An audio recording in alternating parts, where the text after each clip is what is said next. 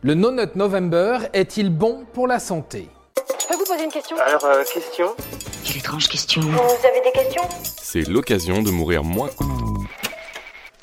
Si vous passez beaucoup trop de temps sur Internet et que vous êtes friand des challenges sur les réseaux sociaux, vous savez sûrement ce qui arrive chaque année pendant le mois de novembre. Pour les autres, au fond de la classe, laissez-nous donc vous donner un coup de main.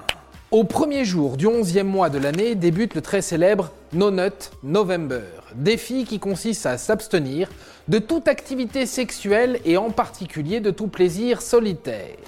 En effet, dans un anglais très familier, le mot nut renvoie à l'orgasme masculin et ce qui en découle. Je vous laisse apprécier la grâce des mots choisis. En gros, on évite les sites cochons et on range sa main droite jusqu'à l'ouverture du calendrier de l'Avent. Je couché. Avant de se pencher sur les bienfaits ou les méfaits de l'abstinence, essayons de comprendre d'où vient cette tradition. L'utilisation du mois de novembre pour défendre une cause n'est pas nouvelle. Depuis sa naissance en 2003 en Australie, le mouvement Movember sensibilise chaque année aux problèmes de santé masculins comme le cancer de la prostate ou des testicules. La participation au mouvement implique de se laisser pousser la moustache du premier au dernier jour du mois. Le No Nut November, lui, tient son origine de la communauté NoFap, très active sur Internet depuis la fin des années 2000, notamment sur les forums 4chan et Reddit. Cette communauté lutte activement contre la dépendance à la pornographie et à la masturbation pour des raisons parfois religieuses, parfois morales, mais le plus souvent pour des raisons liées au développement personnel et à la santé. Ah, vous l'obsédez au coin Non, là-bas Et vous ne le regardez pas Le challenge est officiellement créé en 2011, se greffant au 11e mois de l'année et transformant déjà le célèbre No Shave November, dont on vient de parler, en No Nut November.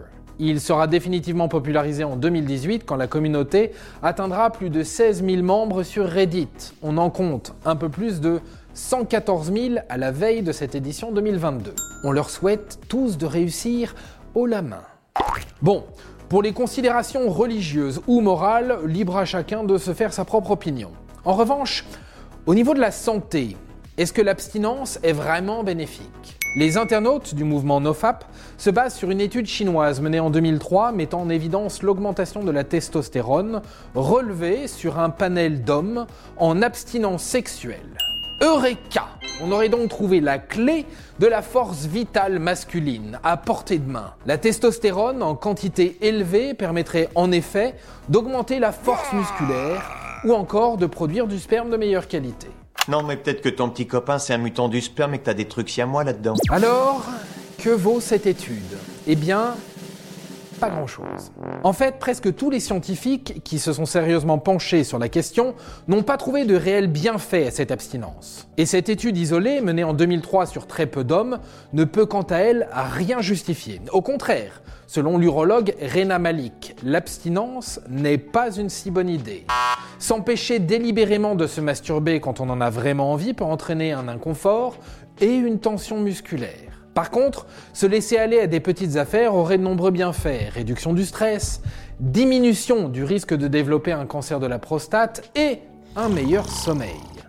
Allez-y, faites les étonner pour ce dernier point. On vous croit, vous ne le saviez pas. Vous avez l'air exceptionnellement détendu, oncle Fernand, heureux de vivre. Ah oui, ça vous pouvez le dire. En fait, les bienfaits de l'abstinence ne se trouveraient pas du côté physique, mais plutôt du côté psychologique. Comme tout autre défi social, incorporer ou supprimer quelque chose de sa vie pendant un certain temps implique de la volonté et de la détermination. S'imposer cette cure serait un moyen de travailler sa motivation, de travailler sa discipline, de travailler sa confiance en soi, mais aussi de briser des habitudes et des addictions qui sont, elles, bien réelles. Je me sens léger. Très léger. En somme, le No Nut November n'est ni sain ni dangereux pour la santé. Vous pouvez donc prendre votre courage à deux mains et vous lancer cette année. Le mois de décembre n'en sera que plus joyeux. D'ailleurs, puisqu'Internet est un endroit fabuleux, il existe également le Destroy Dick December. Pour les moins anglophones d'entre nous, il s'agit du contraire du challenge précédent.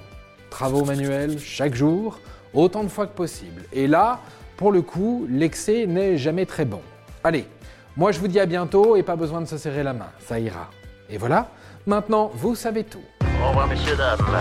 C'est ça la puissance intellectuelle. Sapristi C'était un podcast de Genside. Attends, avant de partir, j'ai juste un truc à te dire. Viens découvrir notre podcast Sexo, la question Q. Deux minutes pour tout savoir sur la sexualité féminine.